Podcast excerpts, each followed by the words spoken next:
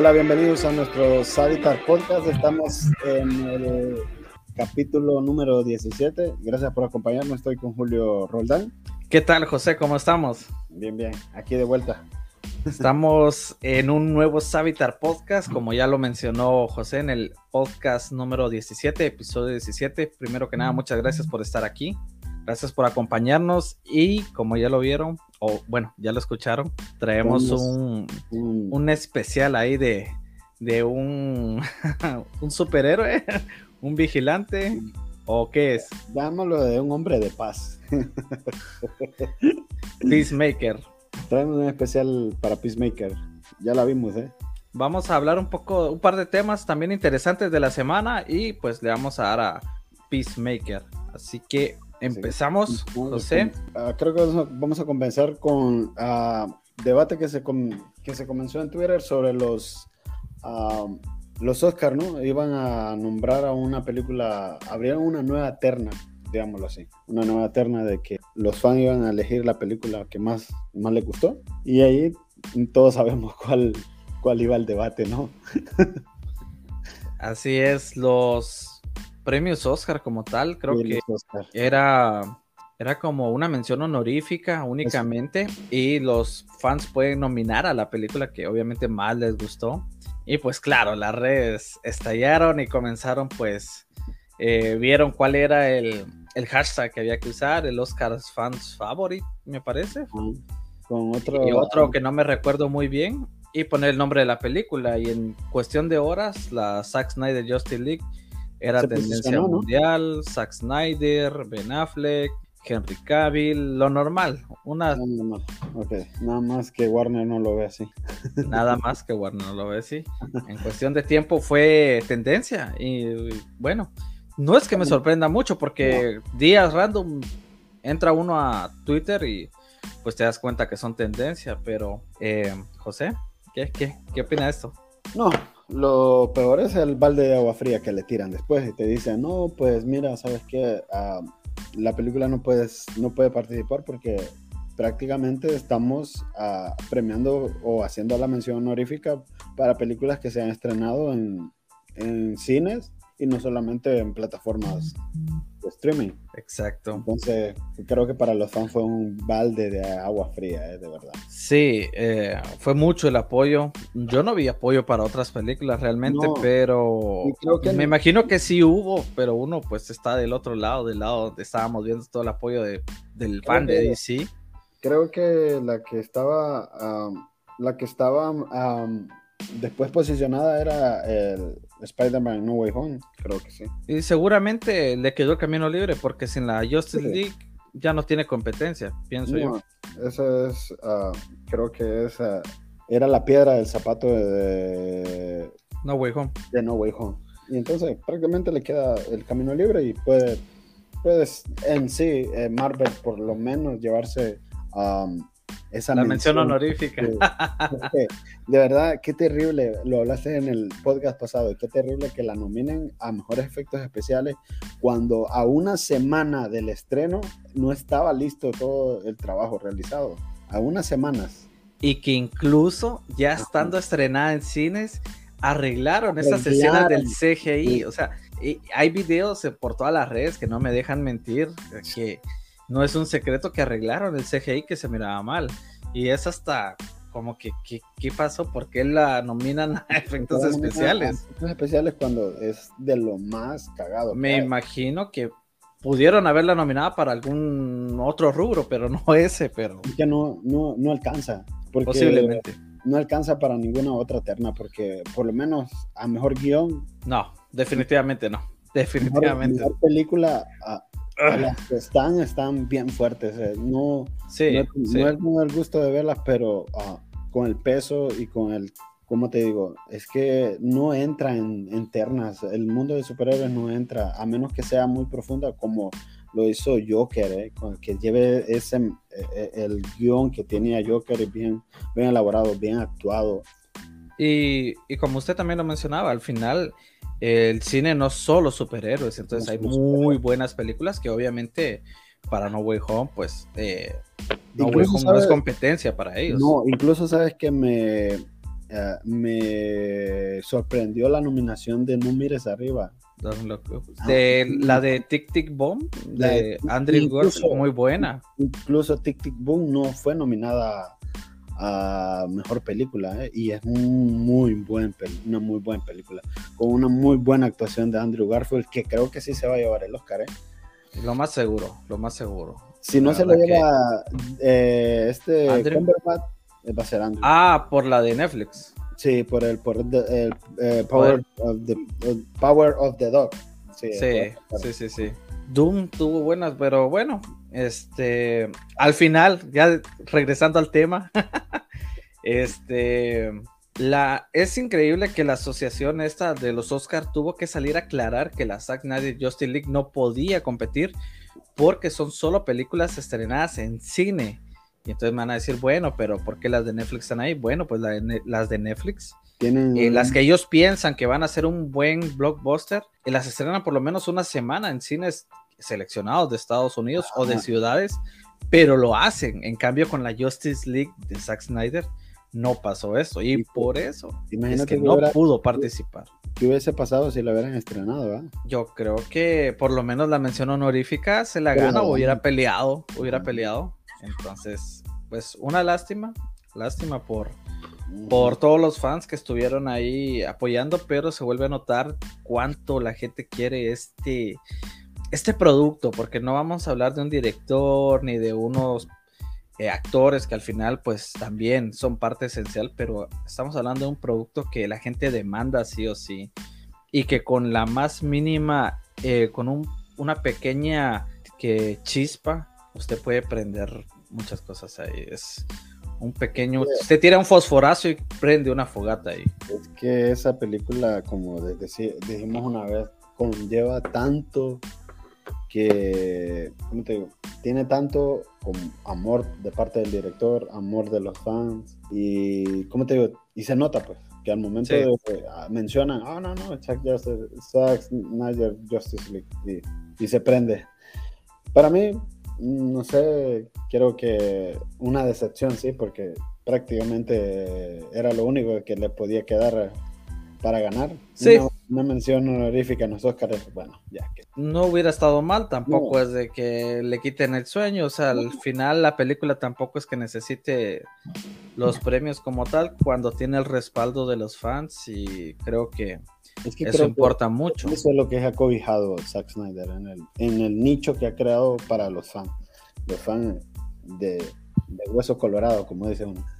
Sí, sí al final... Eh, es, yo creo que esta película y el hashtag recibe tanto apoyo porque vieron una película que le gustó a propios extraños. Y eso es lo importante, que a pesar de los tropiezos que hubieron antes, pues se pudo llegar a una película que realmente trascendió.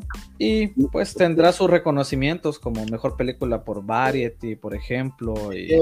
Ese, esa película va a ser, va a ser, eh, ¿cómo te digo? Um, un tema de conversación para ser estudiada por expertos en, Posiblemente. ahora hasta en el futuro. Incluso tiene ya un, libro, bueno, una persona sacó un libro basado en el movimiento nada más del Snyder Cut. Sí, me imagino que le da otro para todo lo post película. sí, lo post película y bueno, como te digo, los expertos del cine tienen que estudiar el fenómeno, ¿no? Porque claro. nunca se había dado. Nunca. El, el fenómeno global, como lo han mencionado, es increíble que parece ser que solo los mismos ejecutivos de Warner que están actualmente son los que no se dan cuenta, porque ahí lo, todos ven todo eso. Entonces, bueno, es un cuento de no acabar con eso. También vamos a recordar que el 14 de febrero del año pasado se liberó, liberó, más bien dicho, Zack Snyder, el segundo tráiler de la eh, ya mencionada Zack Snyder Justin League y se rompía el internet. Cerraba el tráiler con dándonos un vistazo del Joker, hablándole a Batman en el vivimos en una sociedad y un troleo enorme, un troleo enorme, pero pues como mención honorífica, eh, ya cumplimos un año de que estábamos casi a ya un mes de la película que se estrenara y con un hype tremendo. ¿Te acuerdas? Sí. Brutal, era insostenible. Ya queríamos que la soltaran. Sí. película tanto sabotaje tuvo que, a pesar de eso, se posicionó bien arriba. Eh. Vamos, vamos a hablar, vamos a hacer un especial acerca de la Zack Snyder Justice League cuando, cuando llega el año, ¿no? Sí, al año de que sea, cuando cumple el año de haberse estrenado, pensamos lanzar el especial. Esperamos que les interese, que lo puedan venir a escuchar. Eh, y vamos a hablar de todo esto, todo lo que fue el antes, el después, todo lo que ha llevado, hubo sabotaje, pasó tanto con esta película que nos da para hablar mucho tiempo. Entonces les vamos avisando y ojalá que les interese.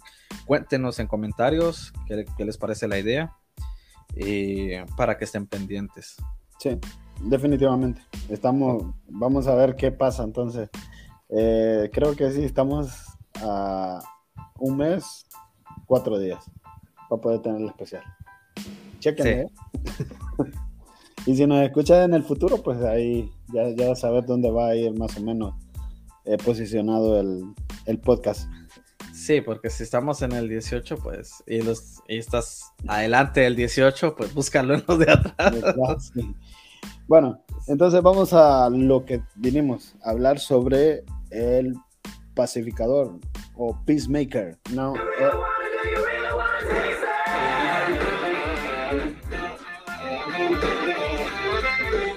bueno, vamos a hablar entonces a lo que venimos. A Peacemaker, ¿no? Uf, mucho que decir de esta serie. Eh, Comencemos por la intro, ¿verdad? Empecemos por la intro. Personalmente, cuando la vi, me quedé. ¿Qué es esto? No, no, no, no, no. What the fuck, No fui. O sea, no, no soy hater de James Gunn. Eh, no, conocía tan a fondo su trabajo eh, The Squad me pareció pues una película bastante bien. Eh, me llamó la atención que un spin-off de Peacemaker siendo lo basura que fue en la película. Cuando comencé no tenía ninguna expectativa, ninguna, más con lo que ya había visto en el Escuadrón Suicida. Lo que... Pero sorprendió sorprendió. lo, que pasa, lo que pasa, vamos, a, vamos a, entrar en contexto de la serie, porque te deja posicionado a, a Peacemaker como la basura que es, de verdad. Te la deja, o sea, y te lleva a descubrir que el hombre ah, de verdad tiene unos traumas bien cabrones, ¿eh? Tiene unos traumas cabroncísimos, entonces tú, uh, bueno, tú tuvo problemitas con Peacemaker porque de verdad... No es perfecta. No es perfecto, sí. Peacemaker, o sea, no es la, el santo grial de la serie, ni va a ser lo peor, Está como en un punto medio. Pero tuve un problema con Peacemaker, pero al momento de sentir la actuación de, eh, de, de John Cena, no sé, bueno, yo no soy actor tampoco, pero o sea, sí sé reconocer cuando una persona quiere llorar de verdad, con sentimientos. Y hay escenas como que siento como que está forzándose esforzándose de verdad como que arrugando esa, esa carota que tiene John Cena para poder lograr eh, llegar al tope de la escena, ¿me entiendes? Y me sorprendieron más uh, otros personajes que, que el mismo Peacemaker, de verdad. Y es que tiene muy buenos secundarios, por así decirlo. Son los compañeros que... Es que es el, el ¿cómo te digo? Eh, James Gunn tiene esa, ese toque que puede hacer a un personaje que no lo conoces, que es secundario, en un personaje entrañable de verdad. Eh, eh, eso es lo que le podemos, yo le, le aplaudo a, James Gunn y puedo, puedo, decir, no, pues wow, sí. Por ejemplo, Vigilante es una persona desequilibrada, desequilibrada totalmente, mentalmente, perdón, desequilibrada y prácticamente con una, una obsesión hacia Peacemaker. Sí. no sabemos por dónde va eso, pero sí, sí, no, pero, pero empezando por el traje, calcado al cómic. Sí, calcado. Sí, sí. Bueno, empezamos desde el, capítulo 1 hasta el capítulo 3, ¿no? Vamos a hablar con spoilers ya prácticamente. Sí, sí. no has visto la serie, este es el momento para que te vayas del podcast, lamentablemente. No queremos que te vayas, pero eh, con spoilers. Alerta de spoilers. Alerta spoilers bueno, la serie sí se sostiene bien al principio. Eh, comienza con unos, uh, con una escena en el, en el hospital, ¿no? Cuando Peacemaker ya despierta, donde todos pensaban que Peacemaker estaba muerto, de verdad. Hasta el equipo eh, que, que, ¿cómo te digo? conforman para poder estar dentro de los personajes secundarios de esta serie, bueno, dices tú, wow, ¿qué, qué onda? ¿Cómo sobrevivió Peacemaker? ¿Qué? Vimos que, o sentimos que te mataron prácticamente. Está, incluso eh, la, escena, la escena del barrendero, la escena del barrendero es muy buena, ¿eh? Porque tiene muchas referencias. Tenemos la primera mención a, al Aquaman, que Ah. increíblemente terminó siendo tan importante esa mención. Sí. Eh, pero hicieron, no explicaron cómo Peacemaker pues se no, en serio, ni se nada. saltan eso, se saltan eso y ni, lo, ni se dan la, la, ¿cómo te digo? Ni se toman la molestia como para decir, no, pues, Solo- lo rescatamos de Solo ponen en contexto pues que mató a Rick Flag y, Flag y que, y, pues que venía del, del cuadrón. venía el escuadrón y que lo encontraron bajo ruinas de IA. Eh, los primeros tres capítulos me parecieron bastante bien. Sí. Un, un acierto tirar los tres de una vez para poder. eh, Plantearnos. Porque si te tiran solo el primero, quizás mucha gente no engancha con la serie. Pero Sí. ya al ver tres, ya se quedaron como con ganas de más. Y ese Entonces- es lo que es el punto, de que James Gunn es muy inteligente y sabe que si tiraba los primeros uno o dos puntos, creo que no iba, no iba a hacer clic con la audiencia.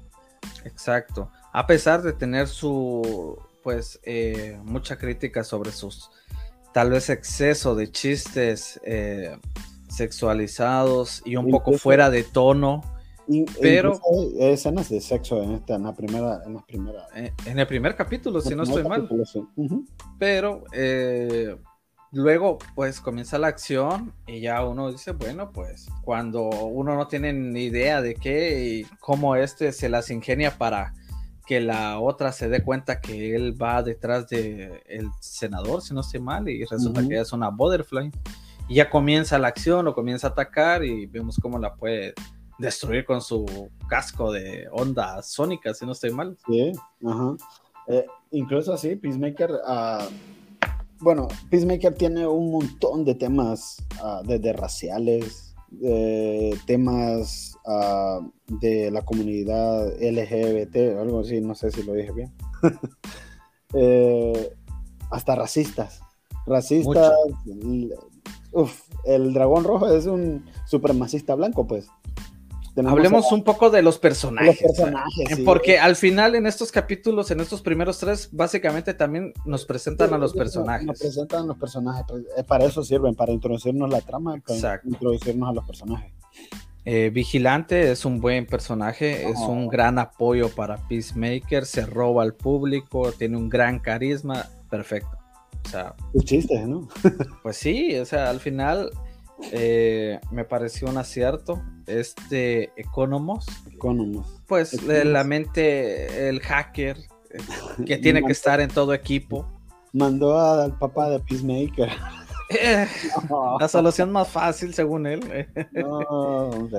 Eh, Ah, tenemos a, a De Bayo, que cuando te enteras que es la hija de- de Amanda Waller, te quedas, ok, aquí va a pasar algo interesante, definitivamente. Tenemos a Hardcore, que Hardcore. Ujú. es esta... El, el músculo, ¿no? De, Sí, de- del equipo. el músculo y cerebro, Ajá.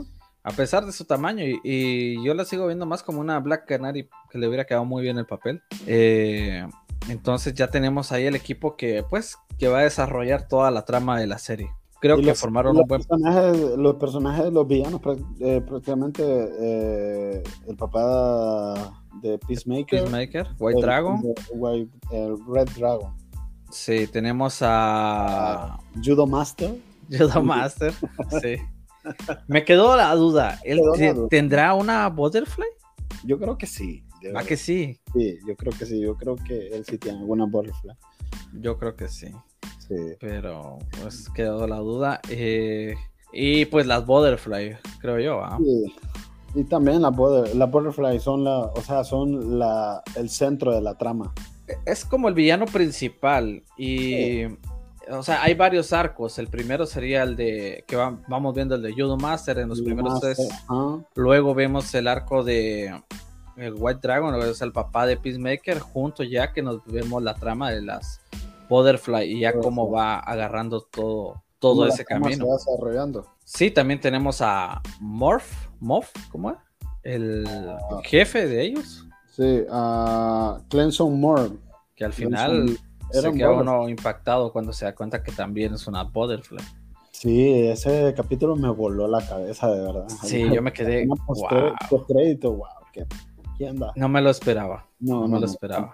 No, no. Incluso se siento que, bueno, creo que vamos a, para allá. la, la detective era muy buen personaje, de verdad. ¿eh? Sí, sí, sí. Muy buena. Sophie. Sophie, sí, Sophie estaba muy bien, bien, bien, de verdad, porque es una persona que quería, llegar al fondo de lo que estaba pasando.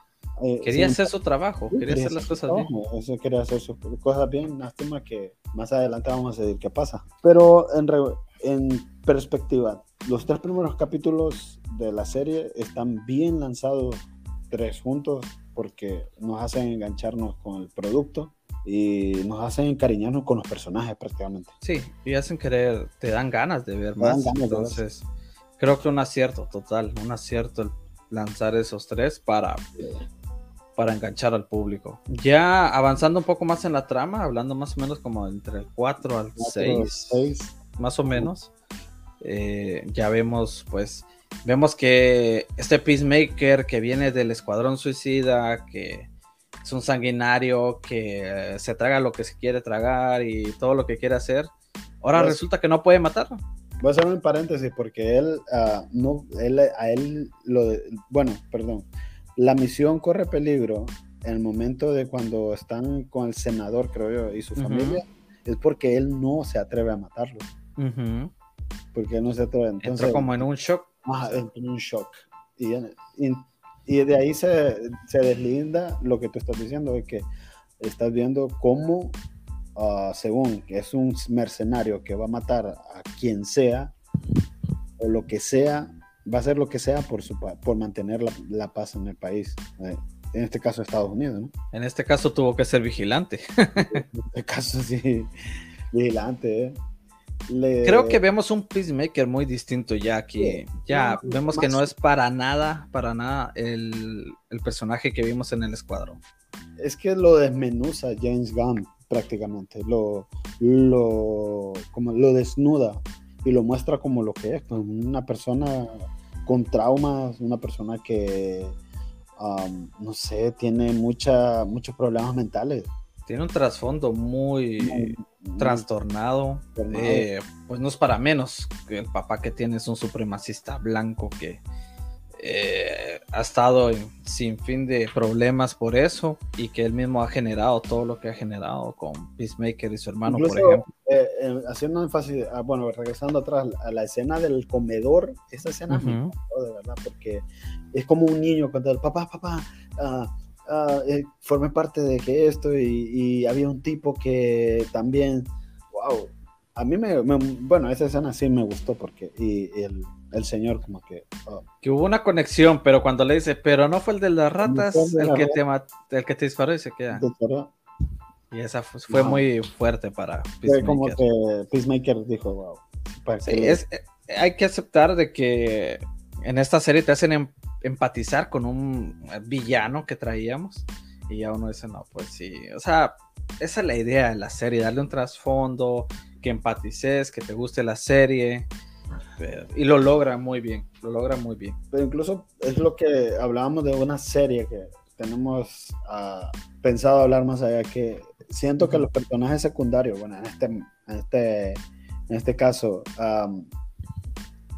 Vigilante, eh, Hardcore, Adebayo y Economo se llevan muy bien, se hacen como que su grupo de apoyo, eh, yo lo siento que sí están fuertes y, y se, se llevan poquito de la serie. ¿eh? Y una mención especial, y, una disculpa. Eh, disculpa por, ya sé lo que No, no mencionar a Igli. Igli. también se llevan mucho. Sí, es cierto.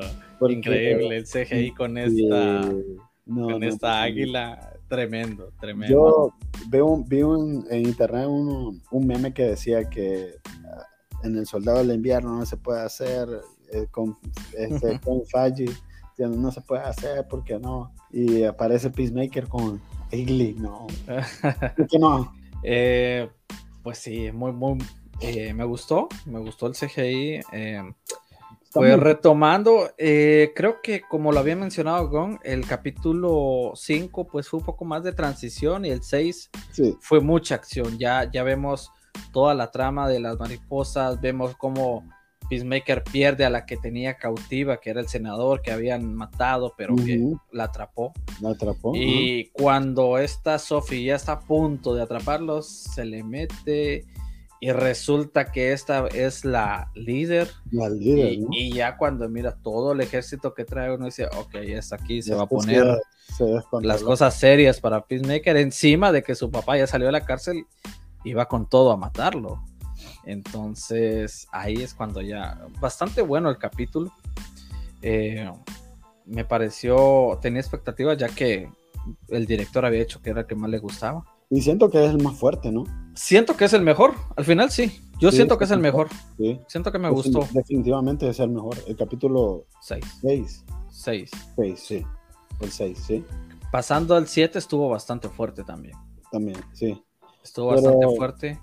Siento que como se diluye más en, la trama de que a, a, de, a la toman como la, la traidora porque por el simple hecho de que ella le siembra, le siembra el, el, diario a Peacemaker para, no sé, como que quererlo hacer entrar en razón. O sea, esa trama también como que estuvo un poco confusa y es olvidada prácticamente al final porque las mariposas ya no ni aparecen.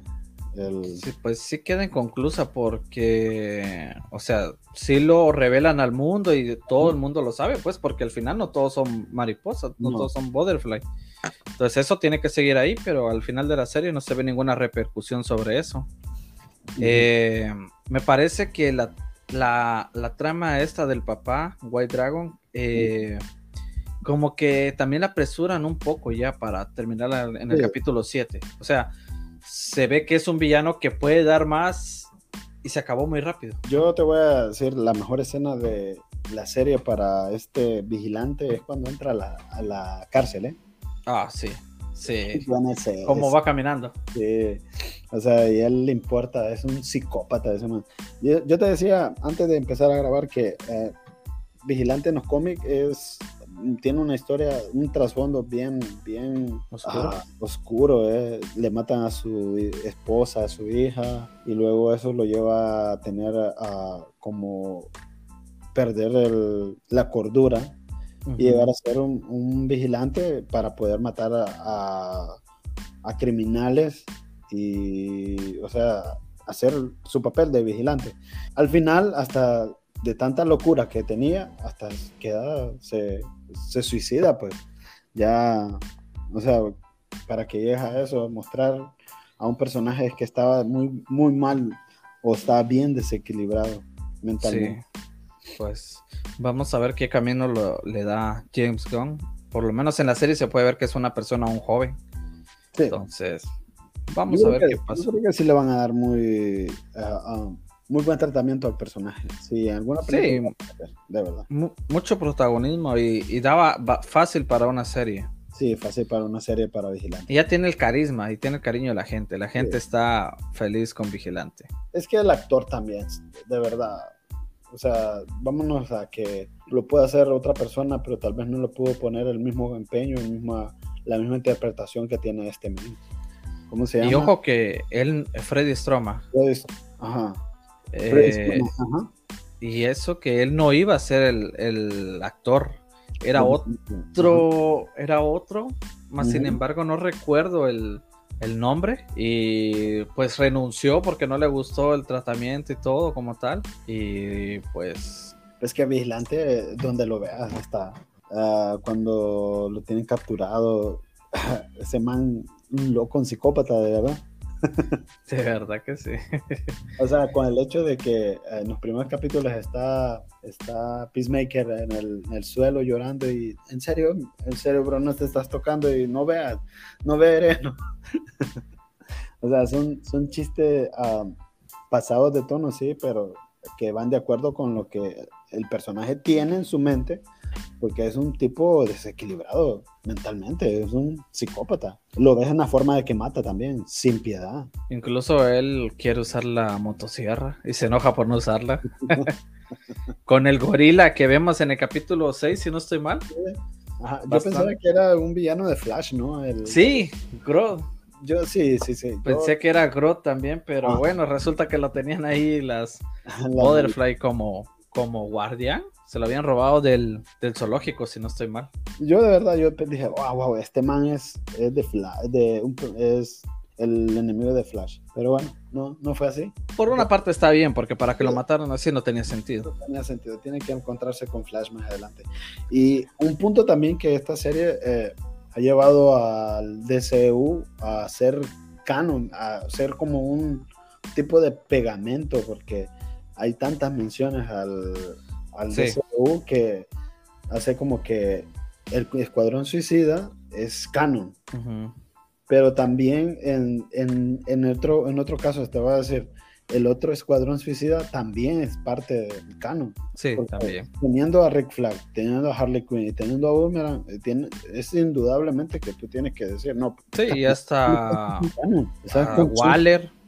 A Waller también. Entonces, dices tú, no, pues, eh, ¿cómo, ¿cómo vas a tapar el sol con un dedo? al final ese escuadrón que era secuela, intento remake, pues termina siendo, termina posicionándose ahí. Y eso es lo bueno del escuadrón, que pues puede venir otro y se llama siempre el escuadrón y ya. Sí, los jefes sí serán los mismos, pero acuérdense que por eso son suicidas, porque la mayoría muere. Y era el, caso del anterior que nadie moría, casi. Ahí tuvieron suerte. Bueno, vamos a el 7 y 8, ¿verdad? Sí, en el 7 pues le mencionaba la, pelea con su papá, con White Dragon. Eh, yo pensé que le iba, le iba a dar un poco más duro, pero no me esperaba la cómo Peacemaker pues lo mata, como Peacemaker mata a su padre y wow. Le, puedes agregar otro trauma, ¿no? Ahí. Sí. sí. Y es uno de los más fuertes para él, porque matar a una figura tan importante y encima que ahora lo vemos que él tiene visiones donde lo mira.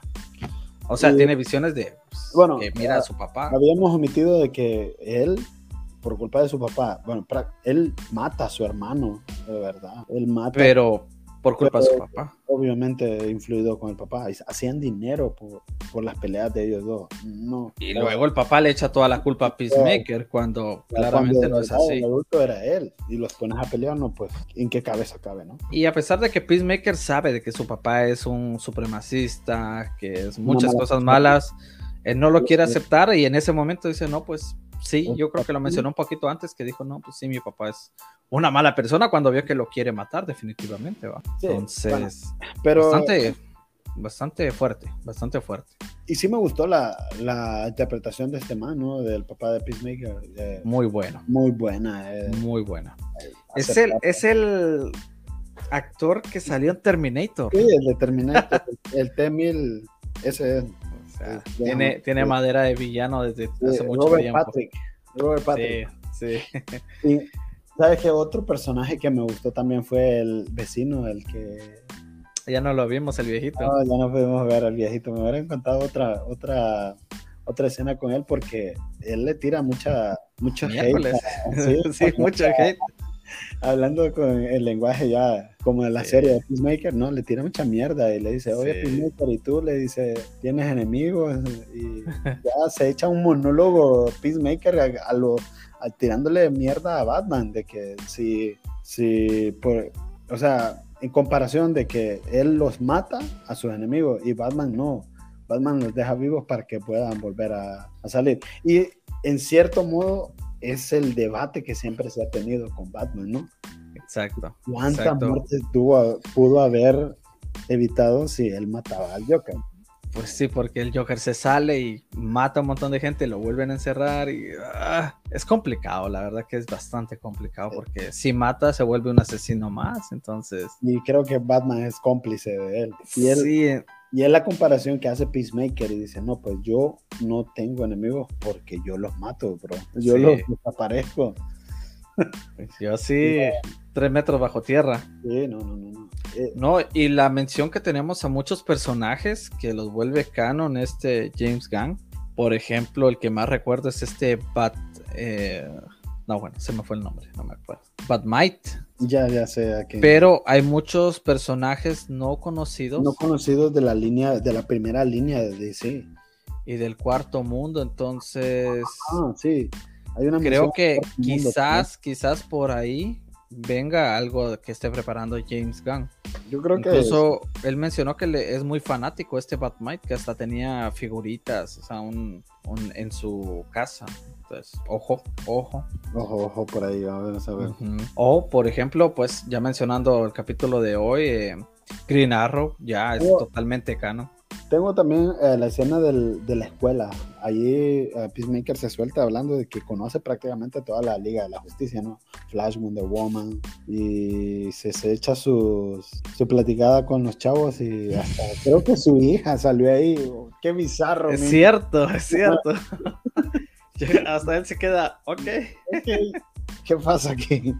Eh, yo creo que hay que aclarar de que, o hay que entender que este Peacemaker es un tipo que, bueno, tiene su, eh, pues, es bueno con las armas y es el típico personaje que no acepta que hay otras personas mejores que él y lo que va a hacer es despreciarlos y tirarles hate y decir no es que él esto es que el otro y aquí ahí el único bueno aquí soy yo creo que hay que entender un poco eso aunque obviamente no no a todos les les gusta, pues. Pero ese era, ese era el propósito de James.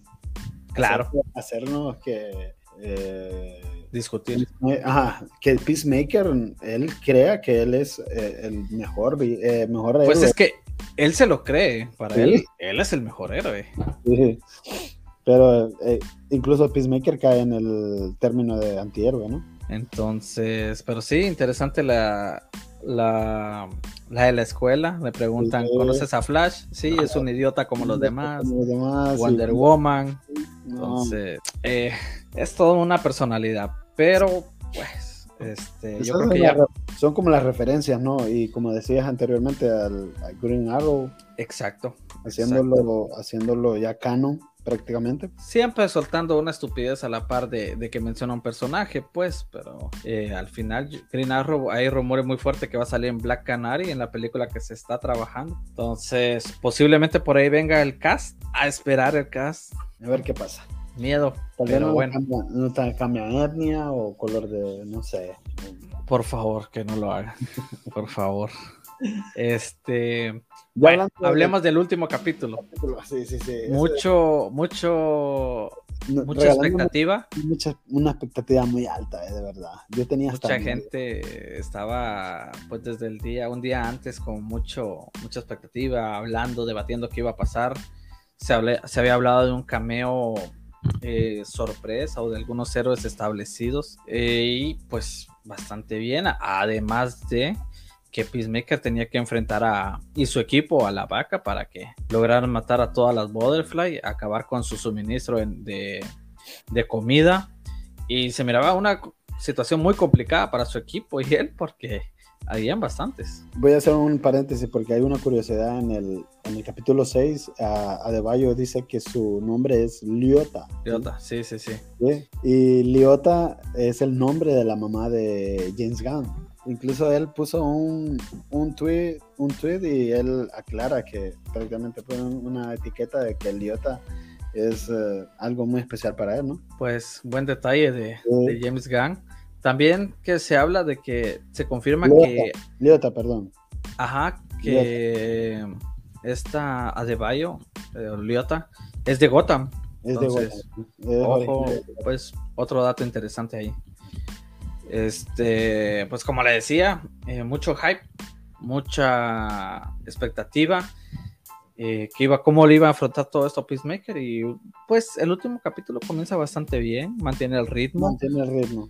Lo mantiene bastante interesado. Entonces, ¿cómo lo, cómo lo vio usted? No, pues ah, tú sabes que visualmente siempre me va a gustar el trabajo. Te voy a decir, eh, de James Gunn eh, visualmente es un buen director. Es como un viejo conocido de nosotros que yo te decía. visualmente y los movimientos de la cámara, como me encantaron de verdad. Hubo una escena donde una pelea que se, se ve que la cámara estaba en mano, pero hacen un movimiento tan, tan interesante que se ve hasta precioso, de verdad. Y la acción se mantiene y se ve que es los disparos y, y sabes que el equipo va contra, contra las mariposas y, sientes tú la adrenalina. O sea, hasta sentí yo cuando el cono entra al, al granero, sentí mucha tensión. El estrés. mucho estrés. Y bueno, eh, nada, pues me gustó, me gustó en ese cierto punto, eh, de cierto punto. Ya cuando empiezan al desenlace ya empieza un poco más flojo, aflojar. Siento que ahí es el punto débil del capítulo. Sí, ahí sí que el de eh, la pelea como tal estuvo muy bien. Economos rifándosela y cuando lo descubren sale corriendo y cuando piensa que no va, no, no la va a librar, pues bueno, activan el. Después de un par de segundos de tensión de que no encuentran el walkie-talkie. Eso es eh, tonto, de verdad. ¿Cómo se le cae de Bayo, eh, el, el walkie-talkie para poderlo. Pero... Y luego cuando ya aparece, pues ya entra en acción Peacemaker, Vigilante y Hardcore. Eh, muy chulas las escenas. Vigilante dándose gusto, macheteando al que se le ponga enfrente. Peacemaker que pues da la casualidad que cuando se baja, pues ni modo cae en los escombros después de todo los. Esa escena que cuando cae y Adebayo va a buscarlo, a todos nos confundió, ¿eh? No sé. Sí, sí, sí, sí, sí. Totalmente. Totalmente. pensaste que era Adebayo la la que lo iba a sacar y fue esta Sophie. Sophie quien terminó sacándolo de ahí. Pero también momentos antes cuando ya cae Vigilante y cae Hardcore, yo, uy, se van a tronar a Vigilante. Y yo pensé que a cualquiera de los dos se iban a echar, ¿eh? porque... Sí, pero no, no, no, se atreven tanto cuando ve que los dos cayeron. Creo que Hardcore no podía porque no sé si es ella la que está ya confirmada para salir en, en Black Adam, ¿no? Sí, sí, sí, sí, Ella no podía ser, de verdad, definitivamente. No. Por eso teníamos más miedo por Vigilante. Sí. Incluso ves que lo, lo hieren y lo. Pero bueno, creo que fue en su espalda o su nalga, no sé. En la espalda, creo que fue cuando le pegan un, un balazo ahí. Un balazo ahí, ahí queda. Pero se vio que quedó más mal herida Hardcore y que por poco una Butterfly, se, estuvo a punto y y, fueron momentos donde uno estaba muy tenso, siguiendo todo. es que me gustó, me gustó todo eso. También pensé que Peacemaker lo había convertido la, a que al final era la Butterfly que estaba con él. Entonces le comenzó a hablar y dar todo ese discurso porque pues convivió con él y supo por dónde entrarle, más sin embargo no cayó. Y incluso para Peacemaker. Incluso ahí tú notas que Peacemaker ah, va a hacer su trabajo por encima de cualquier otra cosa. Sí, sí. que va a hacer su tarea como es, como un soldado, que va y no, no me importa. No, tú me hablaste bonito, vámonos. Yo hago pues. mi trabajo nada más. Activa el torpedo, mata a estos. Lo, lo más chistoso es que, o sea, Adebayo tenía el casco. Sí, bueno, pues no me hubiera gustado ser ahí en ese momento. No, y entonces incluso tiene una, una explicación de que no queda muy bien después de que de que se activa el casco. sí. Sí, queda muy dolorido el cuerpo, pues, pero bueno. Incluso ah, algo que no mencionamos anteriormente de que el papá de Peacemaker era el que estaba detrás de, su tecnología, ¿no? Era el que la elaboraba. Todos los trajes y todos los cascos, muy un gran trabajo, a ver cómo le va a hacer ahora, pero... No, pues, a ver. Tiene que conseguir porque científico no es. No a duras penas ese chavo puede vivir. A duras penas. Pero bueno, ya terminando el capítulo, pues tenemos el cameo sorpresa. Nos entregan un cameo bien de proporciones gigantescas, podríamos decirlo, de verdad. No lo que esperábamos, pero tampoco tan decepcionante. Siento como un sabor agridulce, ¿no? ¿Ah? Sí, yo cuando los vi llegar pensé, solo los vamos a ver así de lejitos. De lejos, sí, yo también. Ya cuando se acerca y aparece Aquaman dije, ok, Luego Barry. Y la forma en que les habla Peacemaker, yo. Ok, díganle algo, Peacemaker. Defiéndanse. Pero dije, bueno, en este momento ponen a, enfocan a Superman o a Wonder Woman y bueno, ya no pasó. Hacen un plano, un plano extendido, ¿no? De, de toda la escena. Y vemos ahí que Warner nos entrega casi lo mismo que nos entregó en Chazán. Sí, bueno, después de cinco años, si no estoy mal, que fue en el 2017, no los habíamos visto como tal. Eh, pues esta es la Justice League del 2017.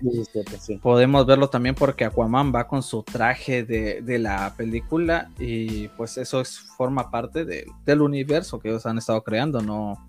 Y eh, pues tal parece que también es como lo que viene. Nos muestran a Aquaman que viene su película, Flash que viene su película, Wonder Woman.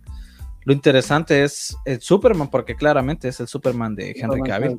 Y todavía no, no se da como que Warner la, la decisión de decir, no, pues sabes que no continúo con él y pongo a otro vato. Entonces... no lo saco más. Sí, al menos pues nos vuelven a aplicar la de Shazam, que ahí salió sin cabeza, ahora lo vemos, pues no se ve claramente, pero al menos la silueta como tal se puede ver. Y bueno, eh, bastante sorprendido, no pensé que lo fueran a hacer. Me imaginaba tal vez uno o ninguno, pero bueno. Incluso en la eh, página usted puso un master, un, una como encuesta a ver quién es, quién era el que... Eh, la gente está muy dividida. La gente está muy dividida. Sí, sí, sí. No, no podemos, mira, bueno, ya que nosotros nos ponemos a hablar aquí y tal vez llegamos a un a una audiencia, no podemos ser a, te lo voy a hablar en, en, lo que corresponde a la serie. No podemos decir, no, pues Peacemaker fue una basura, todo lo que existe es el Snyderverse, no. No, claro. Somos, somos fans y deberíamos de, dejar las divisiones para un lado, que si podemos convivir con esto, podemos convivir con lo otro también. Y no cerrarnos a las posibilidades que nos pueda entregar este, el multiverso, de verdad. Ya Sí, yo estoy de acuerdo con usted, obviamente, este, apoyamos pues como tal el, el Snyderverse, creo que si nos estás escuchando porque nos has visto en la página, eh, es más que claro que los apoyamos, pero también eh, queremos ver qué es lo que nos entrega DC. Eh, miramos las series, miramos y damos nuestra opinión también para tener un mejor criterio. Y no vamos a decir que Peacemaker es mala, no, es bastante buena. tal vez no, no, no vemos lo que queremos, pues sí, pero hay que tener un poco de paciencia o o quién sabe por qué no lo hacen. O sea, yo sí pienso que pudieran haber puesto a Batman y a Cyborg. Mm, ah, eso es lo que también. O sea, no hay necesidad de mostrarles la cara ni nada, solo unas siluetas como hicieron con eh, Superman y Wonder Woman. Y eso Interesante. Es lo que, eso es lo que divide al fan, ¿no? Claro, claro. Eso es lo que divide porque sabemos que Cyborg ha sido totalmente cancelado de Warner, que Batman con el Batman de Ben Affleck eh, está fuera lamentablemente lo que hizo, o no sé qué es lo que él ha dicho, pues prácticamente. Entonces, pero ¿por qué no ponerlo? Va a aparecer en Flash. Entonces, James Gunn decía, bueno, lo que pasa es de que eh, no les puedo decir mayor cosas, pronto lo van a saber.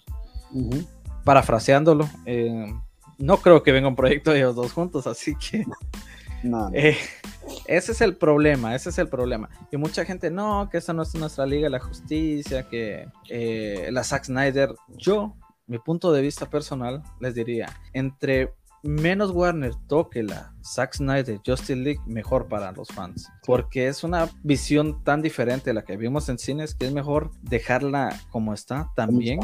Y que si la van a tocar, pues ahí sí que sea Snyder, que venga o alguien muy afín a él a seguir esa visión que ya sea que él como productor le dé la dirección. Esa película se va a quedar o que él, ajá, o que él la haga, pues. Pero entre menos la toquen mejor, porque para que Warner venga, le meta las manos y arruine eso que hizo, no, mejor que sigan haciendo lo que han hecho ellos con su universo, que te puede gustar más, te puede gustar menos, pero es lo que hay de DC. En, en comparación, o en, bueno, llegando prácticamente al final.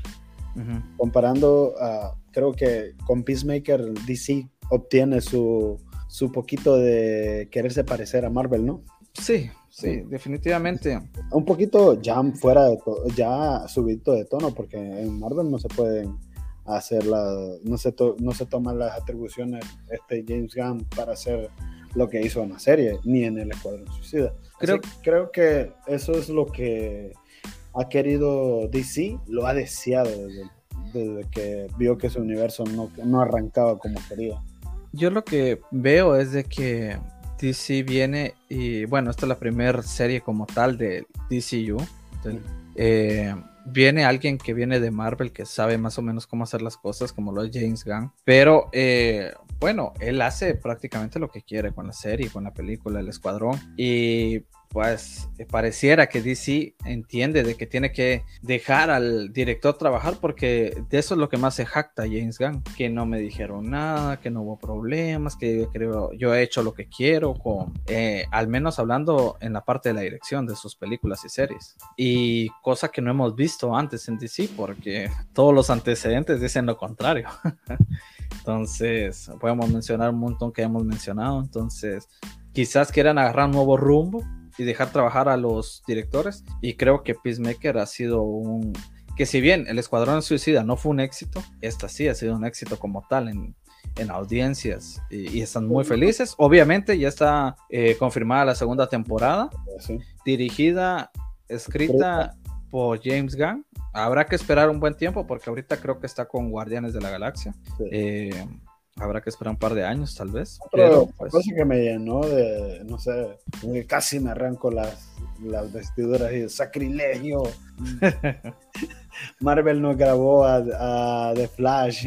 La escena de Flash la grabó con Marvel. Qué tremendo. lo, que, lo que nadie se imagina, de verdad. De verdad, no, es que, mira, yo, es ahí el punto que los fans siempre dividen divide en eh, compañías como que si fuera un absolutismo del que no, que yo tengo la, la razón o el otro está mal. O sea, el, el, debate universal que hay, que quién es mejor que el otro. Simplemente sí. Marvel ha hecho las cosas muy bien desde hace mucho tiempo. Claro. Y sí arrancó lastimosamente tarde. Claro. Y encima han pegado muchos timonazos. Marvel empezó hace, ¿qué le digo? 10 años, un ejemplo, y no han hecho timonazo, o sea, han seguido su línea, les vaya bien o les vaya mal, y ahí tienen su éxito ahora. Sí, porque hay películas del, del MCU que están... Son malas, son malas, claro, pero, pero no por eso han tambaleado, o sea, ahí están. Son, malas, pero siempre recaudan taquilla, ¿eh? ¿Por pues qué? Porque tienen una sola fórmula. Entonces, eh, diferente al deseo, al deseo. Lo que pasa es que Warner quería llegar al millón antes de, lo posible. Hay un gran, hay una obsesión con eso. Hay una obsesión con eso, me parece. O bueno, no, tal vez no. ¿ah? Son empresas multimillonarias que necesitan generar más dinero para seguir operando también, pues. Pero obviamente. Tenemos el ejemplo de que a Marvel con Iron Man y con el Increíble Hulk no fueron eventos taquilleros como de las proporciones que podía esperar. Incluso Batman v Superman y Man of, Steel ah, llegaron a, un, a una taquilla media de que se podía comparar a Iron Man, pero el problema es en que comparas a Superman con Iron Man.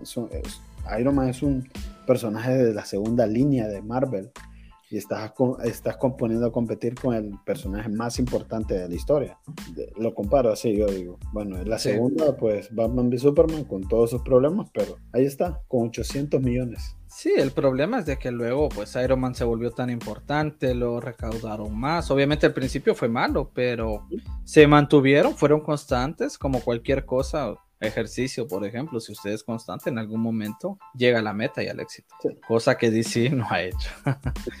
Entonces, lastimosamente, pero parece que quieren tomar un nuevo rumbo, van como que intentando conectar las cosas. Sabemos que esta Hardcore va a aparecer en Black Adam. Eh, Hardcore me parece un buen personaje, de verdad. Yo, yo Hardcore y Vigilante, para mí me imagino que será en un, no sé, me, dio la sensación de que Black Adam va a estar como en el pasado. ¿Y hardcore? Pero, pues, no sé. Ah, hay muy poca información de Black Adam. Entonces, hay que esperar. Hay que esperar, sí. es mejor. Tengo también otra queja de, de DC, no sé. Si me están escuchando DC, lo siento. el el clip que soltaron de We Need Heroes, ah, creo que así se llama, ¿no? En comparación con el tráiler de El Doctor Strange y el multiverso de la locura. Hicieron una, compara hicieron una comparación en internet y vieron las vistas y sí, es, abrumador cómo el multiverso de la locura se lleva por mucho a bastantes trailers de, de DC, de verdad. Sí, sí, es es que Marvel ya está muy establecido y, su público lo va a apoyar. Y encima se mira buenísimo el tráiler, entonces no, no, tienen la razón. Lo que pasa es que se está, se está, se está volviendo una máquina de fanservice. Sí, dicen que el fanservice no es bueno y quizás, pero es que ah, volver, tener la posibilidad de ver los X-Men o bueno, eh, personajes de hace tanto tiempo, ah, ya fue bastante para que el internet se volviera loco y explotara. Y pues las reproducciones lo, lo demuestran, entonces pues ni modo, es lo que hay. Bueno, mira, eh, Marvel construyó eh, su universo no con todos sus personajes. Sí. sí. tiene la ventaja de tener todos sus personajes, pero no tener el mejor, el mejor universo compartido, o como se le diga, pero ahí estamos. hay que, Sí, hay que esperar, este, pues, ya viene, está sonando duro que la fusión ya viene más cerca, se, va a ser antes de, de tiempo, entonces hay que esperar quizás ahí enderecen las cosas. Ojo, hoy salió un rumor de que David Zaslav eh, no pretende que siga a Ann Sarnoff en su, como presidenta de, Warner. Entonces, a ver qué pasa, a ver qué pasa con todo eso, con toda esa movida. Eh, pues yo creo que vamos a ir dejándolo por ahí.